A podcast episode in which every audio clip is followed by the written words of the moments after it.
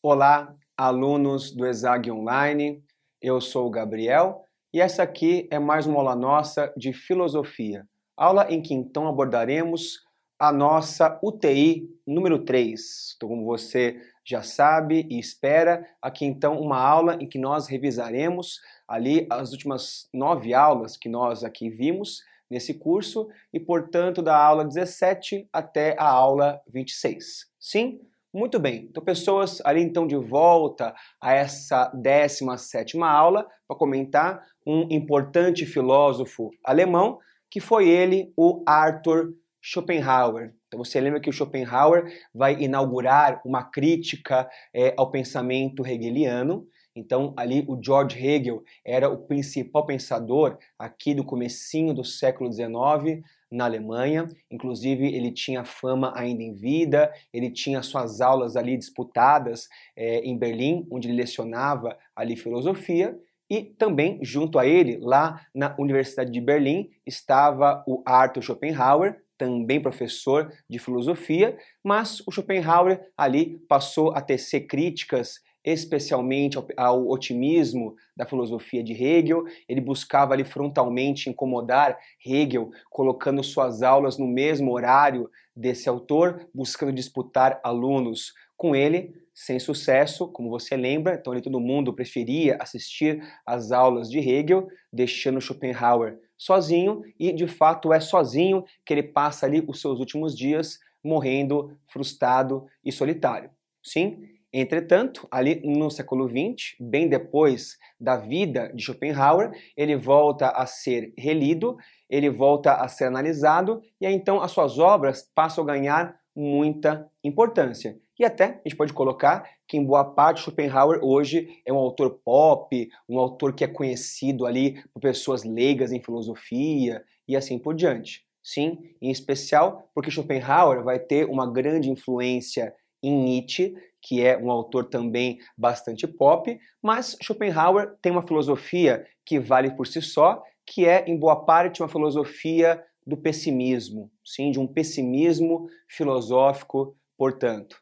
Então, lembremos, pessoas, que aqui então Schopenhauer escreve a sua grande obra, que é O Mundo como Vontade e Representação, que ele publica em 1800 e 18, sim, e nesse livro aqui, então, é, ele tece uma crítica é, ali ao conhecimento proposto por Hegel. Então, lembremos que ali existia um debate importante entre Kant e Hegel, que Schopenhauer vai buscar atravessar nesse momento, que então era o debate sobre o mundo numênico, sim? Então, lembremos né, que Kant dizia que a realidade está colocada em dois grandes planos, sendo um deles o um mundo fenomênico, isto é, o mundo das coisas tal qual nos parece, que então o nosso corpo é capaz de organizar a partir dos sentidos, sim, e havia também, vai dizer ali o Kant, o um mundo numênico, isto é, o mundo dos não fenômenos, que então é um mundo que está além das experiências, além do conhecimento humano, mas, dizia Kant, é um mundo que pode ser especulado ao, ao nós percebermos que a mente humana ela é limitada, isto é, ao perceber que o ser humano é incapaz de entender toda a realidade que o cerca, aí sim, com base nisso, nós especulamos a existência de um mundo além da compreensão. Como esse mundo é, não sei, vai dizer Kant, porque justamente é um mundo que não pode ser apreendido.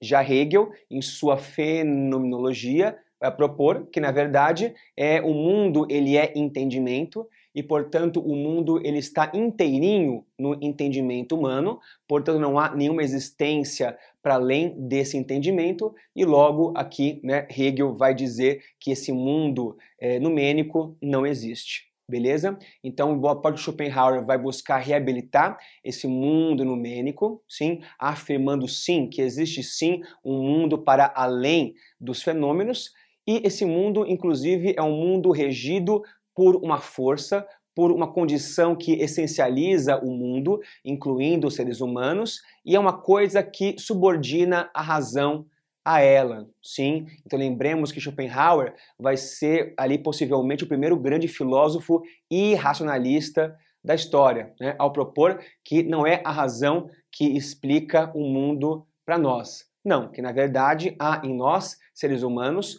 é, ali uma energia, uma potência pela vida que nos faz é, ali estar no mundo e buscar entendê-lo, sendo a razão subordinada a isso, que é justamente a vontade. Sim, então ali há uma vontade cega, irracional, tirânica e insaciável em nós, vai dizer Schopenhauer, que então nos impulsiona em direção à vida, que nos faz buscar ali entender a realidade e nessa busca por entendimento nós tendemos, vai dizer aqui o Schopenhauer, a ter uma vida sem sentido e de sofrimento. E por quê?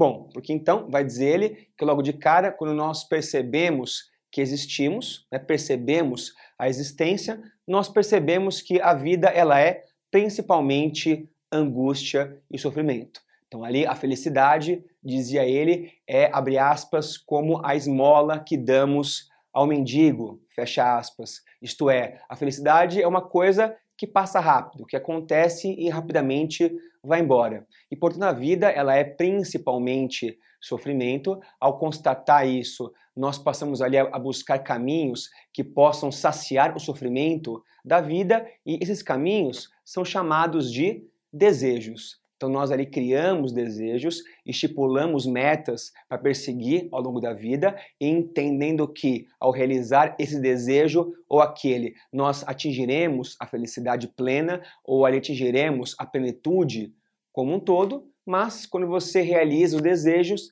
que você persegue em sua vida, você então rapidamente percebe, percebe que não era tudo aquilo que você imaginava, que então você sonhava que a sensação ao realizar aquela coisa seria muito melhor. Nesse momento, você se frustra, vai dizer Schopenhauer, você passa a traçar novos desejos, que são igualmente desejos sem sentido, que vão te levar ali a lugar nenhum, e justamente é esse ciclo entre o tédio e o desejo que marca a existência humana. E sim, vai dizer Schopenhauer que os desejos eles nunca fazem sentido.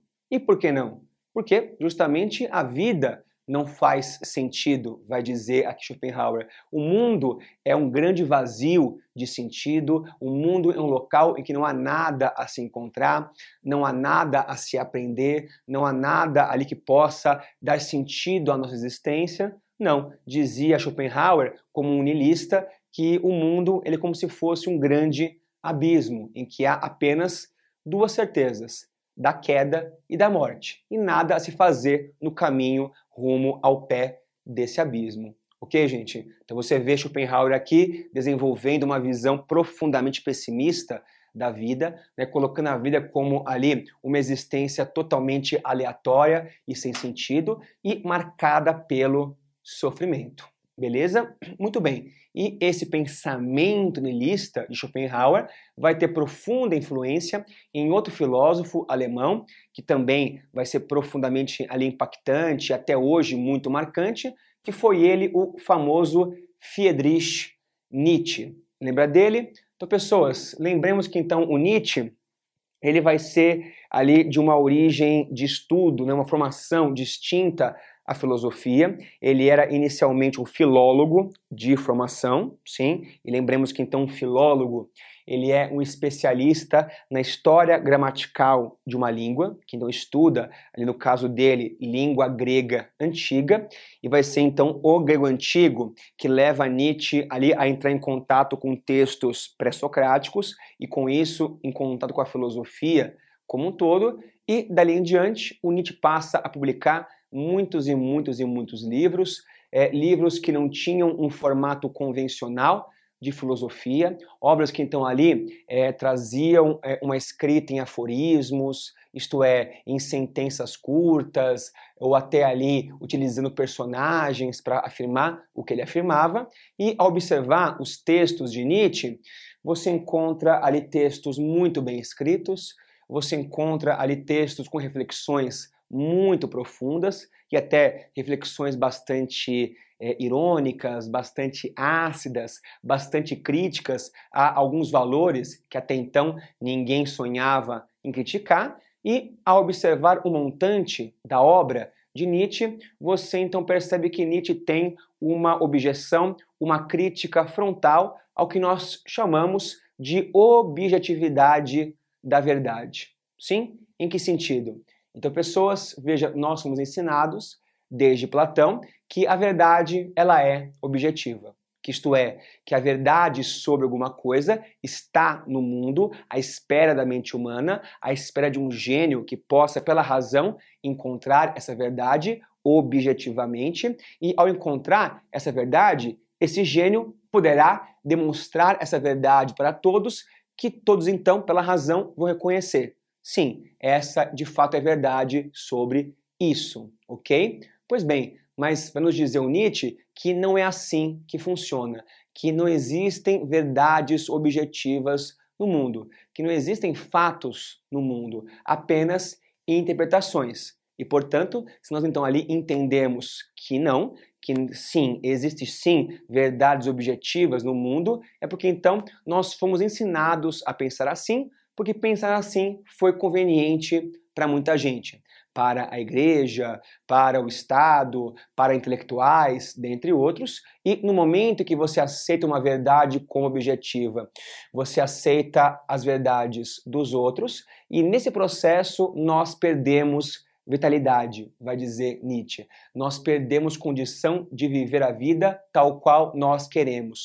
Nós perdemos a condição, vai dizer ele, de dizer sim à vida. Sim? E, portanto, a filosofia de Nietzsche procura centralmente questionar qualquer tipo de objetividade é, do real, até ele pode colocar, como ele dizia, que a filosofia dele é a filosofia do martelo, que então busca destruir sistemas de pensamento, especialmente os sistemas morais, e em sua crítica geral ao cristianismo, ele vai dizer justamente que antes do cristianismo e também antes do platonismo, do encontro entre essas duas coisas que dão origem ao mundo ocidental, existia duas morais, né, duas moralidades diferentes que então conviviam mais ou menos em harmonia, que era de um lado a moral de senhor e do outro a moral de escravo, sendo que a moral de senhor, dizia Nietzsche, vai ser aquela moral que procura o triunfo de si mesmo, isto é, que busca realizar a sua vontade de potência no mundo.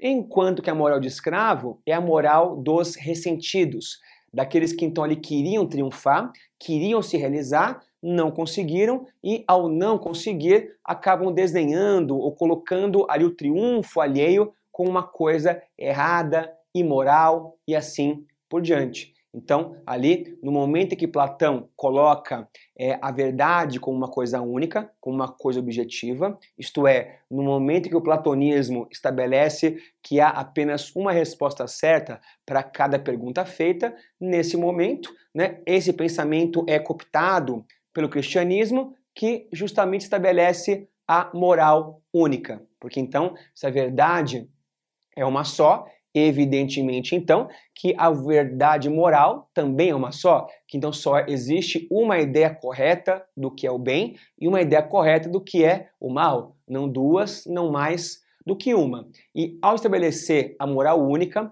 o cristianismo ali vai vai vai, digamos assim, corromper, vai abolir a moral de senhor instituindo uma moral que vai ser muito semelhante à moral de escravo, que então acaba enfraquecendo o ser humano perante ideias como a culpa e o pecado. Sim, gente, então aqui justamente a ideia de Nietzsche é propor é, uma filosofia, é propor um, estilo de vida que possa perceber é, o quão arbitrária, o quão inventada é essa moral cristã, o quão ela enfraquece ali a vitalidade humana para, nessa percepção, poder quebrar com tudo isso. E essas ideias ficam ali um pouco mais claras na grande obra de Nietzsche, que vai ser a obra Assim Falou Zaratustra, que ele publica em 1885, em que então, nesse livro, é, Nietzsche convida né, o personagem histórico Zaratustra, ou Zoroastro, para vir à Terra é, desfazer o que ele fez, isto é, desfazer ali toda a contribuição que ele Zaratustra, o Zaratustra histórico, deu para o pensamento religioso ocidental. Porque lembremos que então Zoroastro foi um importante profeta é, persa, que então fundou uma religião, justamente o zoroastrismo, que nos trazia é, ideias como Deus e diabo, ideias como os paraíso e inferno, ideias como o juízo final, Messias, sim, ou seja, aqui então entendiam Nietzsche que o Zaratustra era o grande culpado por toda a moral de escravo do cristianismo, então ele convidava o Zaratustra, em sua ironia, a vir à Terra desfazer o que ele havia feito. Sim? Muito bem. Então, pessoas aqui, o Zoroastro do livro, que vai ser, claro, um Zoroastro é, às avessas, é, vai até a montanha, ali então no livro, é, medita, encontra as verdades sobre tudo que existe, volta à sua aldeia e ensina três lições aos seus compatriotas. Primeiro, a lição de que, abre aspas, Deus está morto, de que então a cultura ocidental, no seu desenvolvimento histórico lá no século XIX, havia enterrado a ideia de Deus, né, tirado a importância dessa ideia. Sim, também aqui ele traz a lição do eterno retorno, isto é, de você, abre aspas, aceitar a destruição do mundo, aceitar que então ali os sistemas de pensamento que se ergueram ao longo da história vão ser sempre castelinhos de areia, isto é, vão ser sempre sistemas que vão se erguer, que vão durar durante um tempo e depois desabar, dando espaço sempre a outro sistema. Até a proposta em aceitar o eterno retorno é você não erguer mais sistemas de pensamento, é aceitar o mundo enquanto nada, porque a partir dessa aceitação você atinge a condição do super-homem. Isto é, a pessoa que então passa por todo um processo de transvaloração, que abandona tudo que não é ela, que então seja verdades morais impostas a ela, e passa a viver somente a partir de sua vontade de potência, tal qual sua vida pede, dizendo sim, portanto, a vida. Sinto aqui pessoas propõem a Nietzsche que se a vida é um abismo, como dizia Schopenhauer, devemos dançar diante dela, né? Então ali a vida, ela é um fardo, é fundamental aprender a amar essa vida sem esquecer que ela é sofrimento, mas amar essa vida e fazer da vida uma obra de arte. Sim? Muito bem. Então, pessoas, então o Nietzsche, como você lembra, vai ser um autor é importantíssimo, porque ele coloca ali vários conceitos, em especial o conceito de mundo enquanto nada, que vai ser central para a filosofia do século XX e começa logo após, um ano após da morte dele, o Friedrich Nietzsche. Ok, gente? E no século XX, né, nós teremos novos pensadores, novos grandes temas é, da filosofia e também novas escolas de pensamento. E um tema que passa a ganhar muita importância é, nesse contexto vai ser justamente a filosofia da ciência. E por quê? Porque lembremos que pessoas aqui, do fim do 19 em direção ao século 20, é, há um momento em que o pensamento científico vive a sua ascensão, vive o seu auge. Por quê? Porque então, de lá para cá, nós passamos a entender que o conhecimento científico é um conhecimento superior, é um conhecimento mais elevado, é um conhecimento ali, digamos, preferencial da cultura ocidental, sim?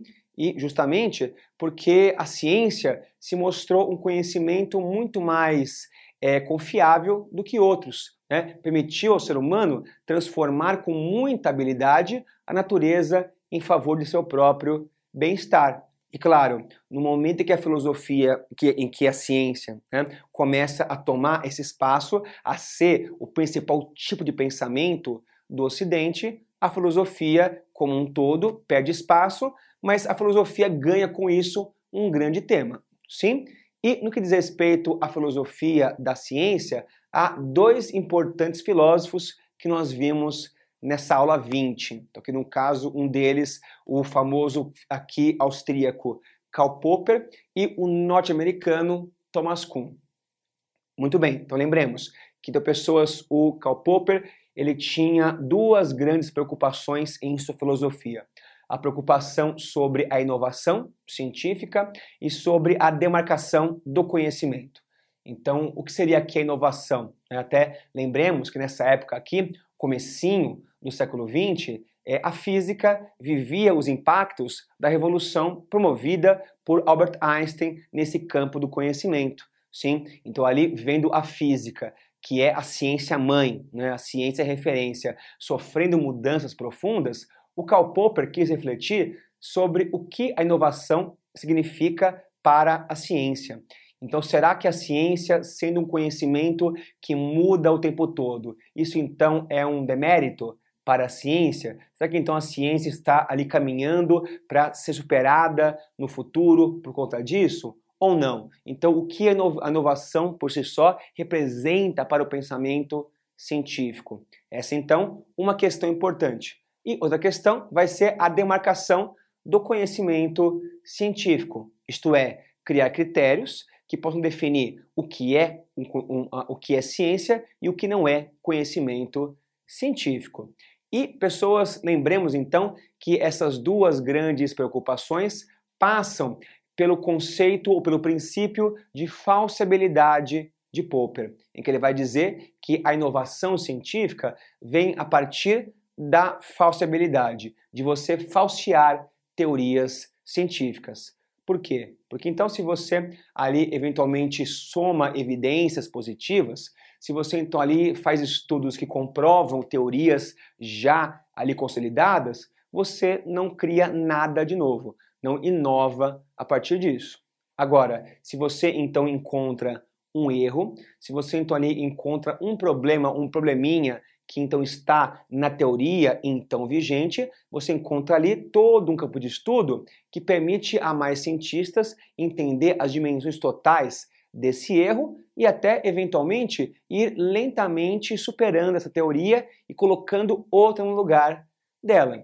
Até vai dizer o Popper que é salutar, que é interessante que as teorias estejam constantemente sendo revisadas e superadas. Por quê? Porque então, vai dizer ele, o conhecimento científico de fato é a última etapa do conhecimento humano, porque a ciência ela é um campo do conhecimento que busca o próprio erro, né? que aceita os próprios erros, que então se permite ser falseável. Inclusive, vai dizer ele que um conhecimento, para ser científico, ele precisa ser um conhecimento falseável. Se não for falseável, se for um conhecimento que não pode estar errado, não é um conhecimento científico. E levando em conta esse princípio, então o Popper define que existem três tipos de estudos, três tipos de, abre aspas, ciências. Né? Então aqui é o que ele vai chamar de ciências puras, de ciências, é, aliás, de pré-ciências e também de pseudociências em que então as ciências puras são aquelas que justamente se adequam perfeitamente ao método é, científico e que são conhecimentos amplamente falseáveis. E lembremos que o Popper vai ter uma visão limitada é, com relação a quais conhecimentos são ciência. Isto é, ele vai dizer então ali que ciência mesmo são somente as ciências naturais. Então, a física, a química, a biologia e as suas várias derivações. Sim, enquanto que, por exemplo, as chamadas ciências humanas seriam pré-ciências, justamente então porque a economia, a história, a sociologia, a psicologia são estudos que não conseguem ser amplamente falseáveis, que trazem teorias que ali podem ou não estar erradas e o estar errado não corrompe a teoria como um todo. Então aqui ele vai dizer que por não ser um conhecimento que pode estar totalmente falseado, não é uma ciência pura, é uma pré-ciência. E há também as pseudociências, que são estudos que se afirmam ciência, mas não são vai dizer aqui o Popper. E por que não? Porque justamente são conhecimentos que não seguem o método científico, sim, e são conhecimentos que não são nem um pouco falseáveis. Então, por exemplo, aqui o grande caso de uma, de uma pseudociência é a famosa astrologia, sim, dos signos, horóscopos, etc. Porque então, quando você traça um paralelo entre o planeta X e o humor da pessoa Y, né? Ou quando você busca definir por que tal pessoa tem tal comportamento com base em astros, você cria uma relação que não pode ser percebida, que não pode ser quantificada pela matemática e que não pode ser falseada em suas colocações. Né? Então aqui não, não há como você é, ali falsear uma teoria que diz que tal planeta ali manifesta tal efeito ou outro no humor de uma pessoa. Por conta disso, aqui então temos exemplos de pseudociências, nos coloca aqui o Karl Popper. Ok, gente? Além do Popper, um outro filósofo aqui da, da, da ciência bastante importante vai ser o Thomas Kuhn. Sim, e o Thomas Kuhn, pessoas ali vai ter um estudo focado nas evoluções científicas e vai trazer em seu pensamento um, uma provocação bastante interessante, em que então ele propõe que a ciência, por definição, não busca o novo, que então a inovação não é ali um objetivo principal das ciências. Não, o cientista, ao adentrar uma comunidade científica, ele busca principalmente desenvolver o paradigma, vai dizer aqui o Thomas Kuhn. Isto é, desenvolver a partir das macroteorias já postas na ciência. Ou seja, ali então em qualquer ciência, quando você passa a ser um cientista, nela você então vai encontrar uma comunidade científica, ok? Que vai sempre avaliar ali o seu trabalho e que vai estabelecer para você formas já previamente feitas métodos e teorias para organizar as suas pesquisas. De modo que então, um cientista, vai dizer Thomas Kuhn, ele sempre desenvolve uma ciência normal, isto é, uma ciência que segue as normas de sua comunidade científica. O que então não exclui na história, eventualmente, a inovação. A inovação, a inovação científica, claro, acontece, mas ela não acontece, vai dizer o Thomas Kuhn, por intenção do cientista. Não, ela acontece por acidente. Ou seja, ao momento em que passa a surgir anomalias, vai dizer aqui então o Thomas Kuhn, isto é, começa a surgir ali é, alguns problemas na pesquisa, algumas coisas que não fazem sentido à luz do paradigma, ou algumas coisas que ninguém imaginava que era possível acontecer e acontece, que então colocam o paradigma em xeque, sim, até inicialmente o interesse aqui desses cientistas vai se tentar salvar o paradigma, isto é, ali se vê por que está dando errado ali o uso dele, e eventualmente se percebe que o paradigma está errado, e nesse momento a ciência entra em crise e depois em revolução científica, em que então novas teorias são desenvolvidas,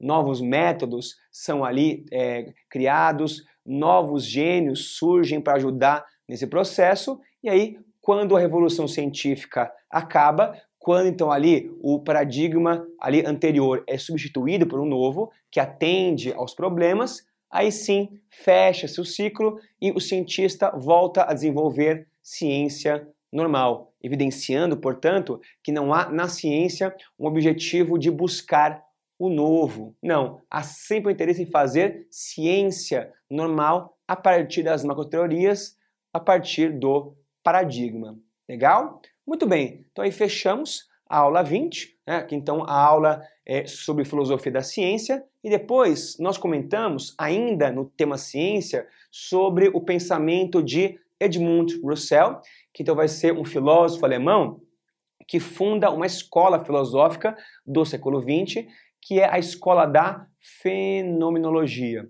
em que então é, Russell ele buscou justamente desenvolver uma filosofia científica, isto é, organizar a filosofia para ser estudada de forma como uma ciência empírica e também exata. Legal? Então ele vai dizer, claro, que então, para que a filosofia passe a ser uma ciência, é importante que haja um objeto definido, vou definir qual vai ser a coisa que a filosofia vai buscar estudar é, como ciência, e ele vai dizer, o Russell, que a filosofia, em sua milenar história, esteve sempre buscando é, encontrar a realidade em suas formas mais puras, isto é, pensar a realidade em suas formas primeiras, e a partir disso ele estabelece que o objeto da filosofia passa a ser o fenômeno puro da consciência, isto é, passa a ser a essência que está no mundo.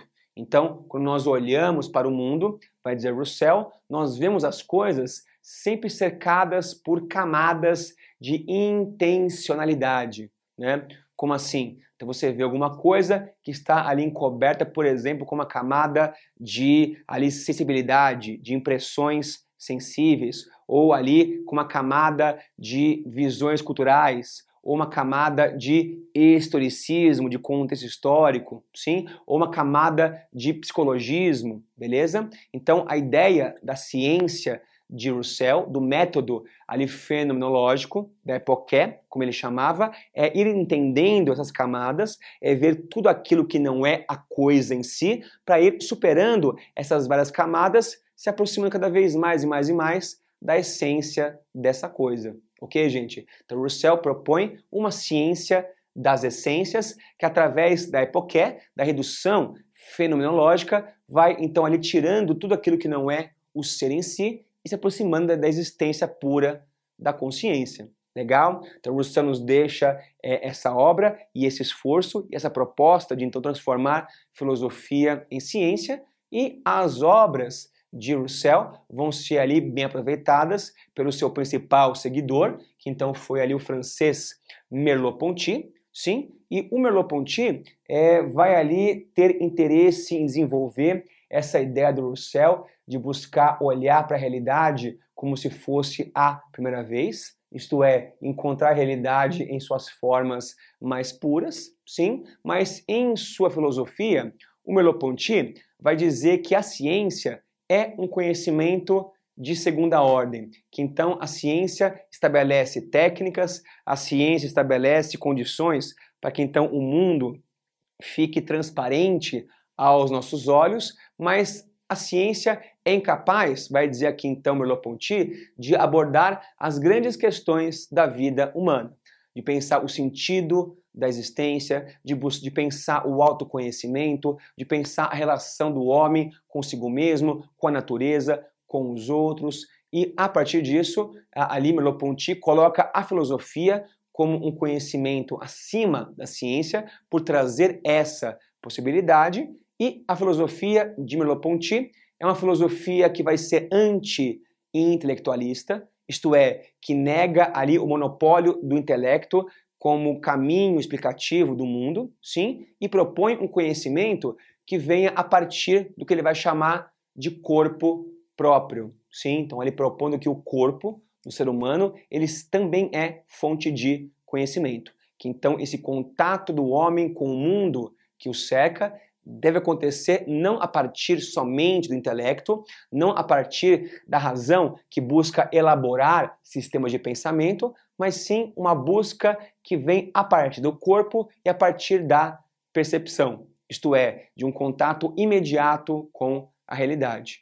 Então ali, claro, também muito influenciado pelo Nietzsche, Merleau-Ponty propõe que qualquer tipo de sistema intelectualista é apenas uma elaboração, que então nos afasta da realidade em formas puras, que é o conhecimento que vem da percepção, e propõe que então, através do corpo próprio, é, as pessoas ali passem a buscar entender a realidade através da condição perceptiva.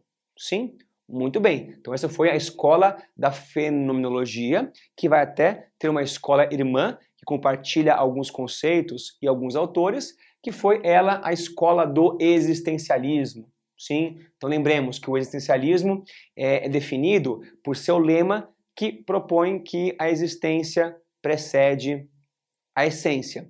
Então, diziam os existencialistas que, veja, primeiro o mundo existe, primeiro as coisas estão no mundo, e estão no mundo enquanto o nada, isto é, estão no mundo enquanto ali existências desprovidas de sentido próprio, desprovidas de formas próprias, de ali nomes próprios, e é a mente humana, sim, é então a mente humana em sua condição única de pensar a si própria e as outras coisas, de ter, portanto, autoconsciência, que passa a observar o mundo e definir o mundo a partir dele próprio, do ser humano. Ou seja, sendo o mundo nada, ele não nos dá nenhuma pista sobre ele, não há nenhuma condição ou pré-definição do mundo que nos ajude a entendê-lo como ele é, e portanto o ser humano é totalmente livre para olhar para o mundo e construir a essência desse mundo tal qual queira a mente humana. Sim? Então lembremos, pessoas, que o existencialismo vai surgir aqui, lá na Dinamarca, lá então ali no país de Soren Kierkegaard, sim, que era inclusive um filósofo cristão, sim, que então ele desenvolvia uma filosofia que colocava Deus como elemento central de sua reflexão, e Kierkegaard vai nos dizer que de fato quando você olha para o mundo, você vê um mundo que é um absurdo, isto é, um mundo que não faz nenhum sentido em si mesmo e um mundo que é perdido por conta disso. Entretanto, se esse mundo aqui está perdido, talvez, vai dizer Kierkegaard, exista salvação no mundo posterior à vida, no mundo espiritual. Ou seja, ele coloca o salto da fé, isto é, a condição da crença em Deus, como o único possível caminho para a salvação do homem não é certeza, porque então ali, se nós não entendemos nem esse mundo aqui, imagina pensar um mundo para além desse, mas a fé, vai dizer ele, é o único possível caminho do homem em direção à salvação. É isso ou nada, sim? E esse pensamento de Kierkegaard, muito cristão, né, vai ser aqui laicizado por Heidegger, pelo alemão Martin Heidegger, que então ele desenvolve a sua grande obra, que vai ser O Ser e o Tempo, que ele publica em 1927, sim? E nesse livro ele propõe que existem dois tipos de seres. Ele, o Heidegger, né? Então existe de um lado o que ele vai chamar de ser para si, ou de Dasein em alemão, e o ser em si mesmo. E pessoas, ele vai dizer que então os seres em si mesmos são aqueles seres que ali não têm consciência que existem. Então, qualquer coisa, exceto o ser humano, que ao não perceber que existe, não é capaz de definir a sua própria essência. Já o ser humano, né, que é então um ser autoconsciente, começa a perceber a sua existência e começa a formar a própria existência a partir disso e definir as existências de outras coisas também a partir disso, ok? Então é o ser humano buscando se entender que passa a olhar para a realidade e definir a tudo, incluindo a ele enquanto essência. Sim? E aí pessoas nós comentamos também que o grande divulgador do pensamento existencialista vai ser o francês é, aqui Jean-Paul Sartre. É, o Sartre aqui vai ser então o autor a levar essas, esses vários conceitos de angústia, de mundo absurdo, né, etc., para uma filosofia mais secular e até ateia, como nós lembramos. E o Sartre vai dizer que o homem está condenado a ser livre, que então o ser humano está obrigado a olhar para o mundo e tentar entendê-lo. Ou seja, o mundo pode ser tal qual nós queremos que ele seja, mas nós nos sentimos obrigados a dar uma essência para esse mundo. Nenhum ser humano é capaz de renunciar à condição de tentar pensar a realidade e defini-la de algum jeito. E claro, se o mundo é tal qual nós queremos que ele seja, é importante é essencial que esse mundo seja construído com responsabilidade, vai dizer o Sartre. Que então você busque pensar uma realidade e construir é, uma ideia de bem que seja construída coletivamente, levando em conta ali as percepções de todos. Sim? E pessoas, por fim, fechando o existencialismo, também havia ela, a famosa Simone de Beauvoir, a companheira amorosa de Sartre e também importante filósofa, que então vai dizer, ali vai desenvolver uma teoria feminista a partir do existencialismo, propondo que ali, diferentemente dos homens, as mulheres tiveram a sua essência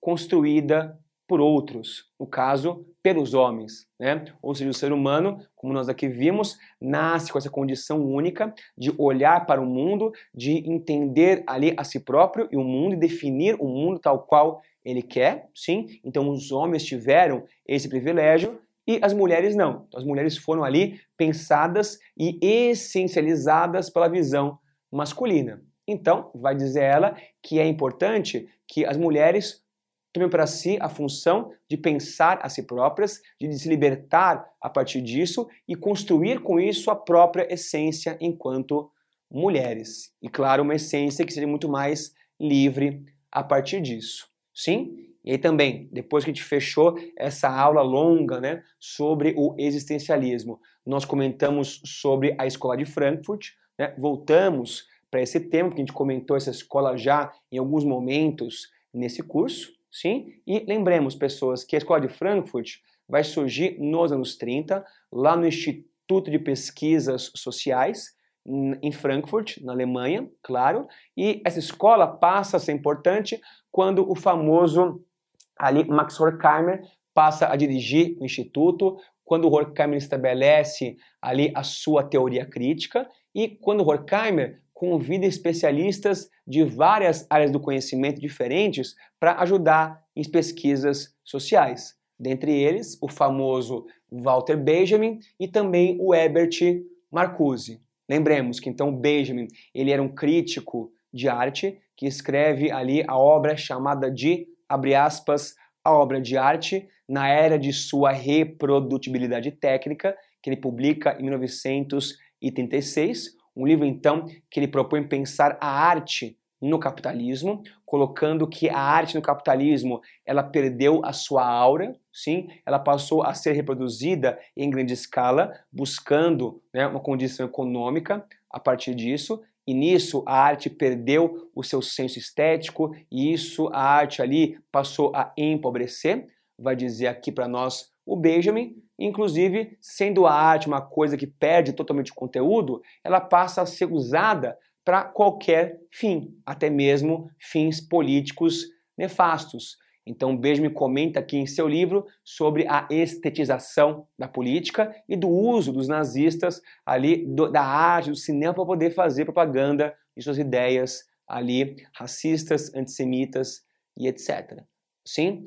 Pois bem, e junto ao Benjamin também havia aqui o psicanalista Herbert Marcuse, que então ali escreve também uma grande obra, que vai ser a obra O Homem Unidimensional, que ele publica em 1964, em que então ele vai dizer, dentre outras coisas, que o capitalismo é um sistema que unidimensiona o indivíduo, isto é, que padroniza comportamentos, que então ali tira do, indivíduo condição de ser autêntico, condição de poder pensar por si próprio, viver tal qual deseja, para seguir uma vida que é igual ao dos vizinhos, ao dos amigos, uma ideia dada pela ideologia, que é uma ideologia que incute nos indivíduos ali falsas necessidades.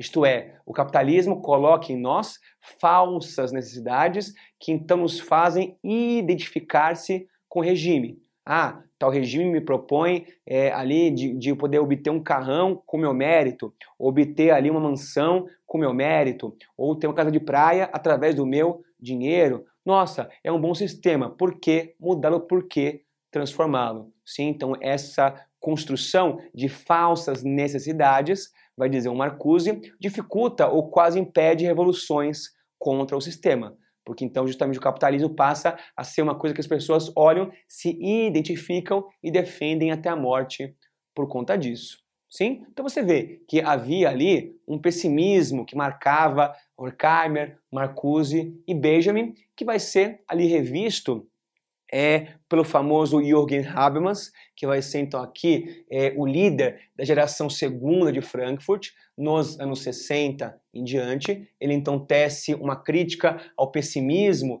de Horkheimer, etc., propondo justamente que é, essa indústria cultural ela não é um mal em si mesma. Não, de fato existe ali mídias que veiculam é, informação através de uma ação estratégica, isto é, que buscam divulgar informações que são ali pertinentes para essas mídias, mas o problema não é a estrutura comunicativa em si, mas sim ali a ética usada aqui. Então, nós podemos ali criar um discurso da ética, que então ali obrigue essas mídias a veicular todo o debate e não somente a parte que é interessante para eles, então ele levando toda uma ação comunicativa que leva toda a discussão para milhões de pessoas. E com isso tendo ali milhões de pessoas informadas, nós podemos, vai dizer o Habermas, através dessa indústria cultural, criar uma democracia ainda mais eficiente, em que então todo mundo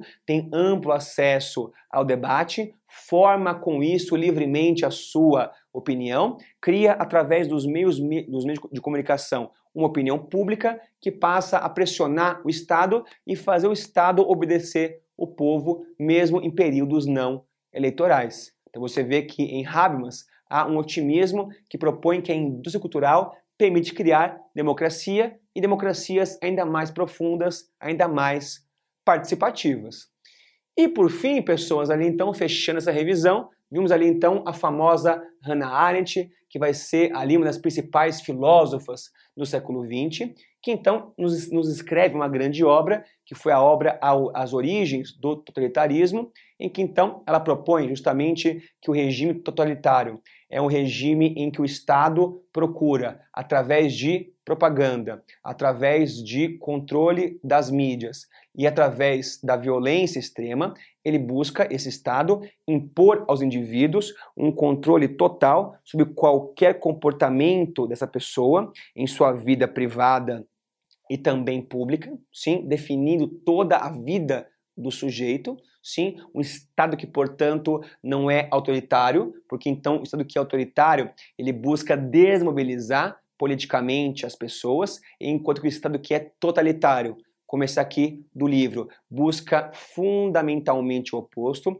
busca então ali organizar as pessoas em favor de ideologias do regime, então manter as massas em movimento e geralmente ali massas em movimento de propostas ideais, né? Como assim? Então o líder, ele personifica o Estado, vai dizer Hannah Arendt, ele coloca propostas ali que são abstratas, que mantém o povo ali eternamente ali se movendo em direção a essas, a essas idealizações. E claro, é, esse povo se mantém em movimento pelo medo, pelo conspiracionismo, pelo terror, sim? E nesse processo histórico, vai dizer Hannah Arendt, houve dois exemplos de estados totalitários: o Estado nazista e também o Estado estalinista. Então, aqui tendo, portanto, um Estado que é totalitário de direita e o totalitário de esquerda. E propõe ela que ambos os regimes devem ser combatidos, porque então o totalitarismo ele tira de nós a coisa mais importante que nos faz indivíduos, que é a possibilidade da ação. Sim. E por quê? Porque então no estado que é totalitário, a individualidade ela é totalmente suprimida. Você perde a condição de viver tal qual você quer, de ser espontâneo, para ser alguém que demonstra o tempo todo entusiasmo com o regime, você gostando dele ou não. Né? Então, estado como esse é um ambiente em que você não pode dizer quem você é, nem para amigos íntimos, nem para familiares etc., porque então você teme, ao dizer isso, arriscar a sua vida e de quem você ama. Sim, então, portanto, esse estado, vai dizer Hannah Arendt, precisa ser combatido, porque a coisa mais importante para qualquer indivíduo é poder pensar por si próprio e agir sempre com responsabilidade. Beleza, gente? Ufa, então é mais ou menos isso. Então, pessoas com relação aqui a esses temas todos, é, qualquer dúvida, me procura, ok? Ou procure o plantão do Exeg Online, mas por hora fechamos aqui. Então, pessoas, valeu, obrigado, cuidem-se e até a próxima aula. Tchau!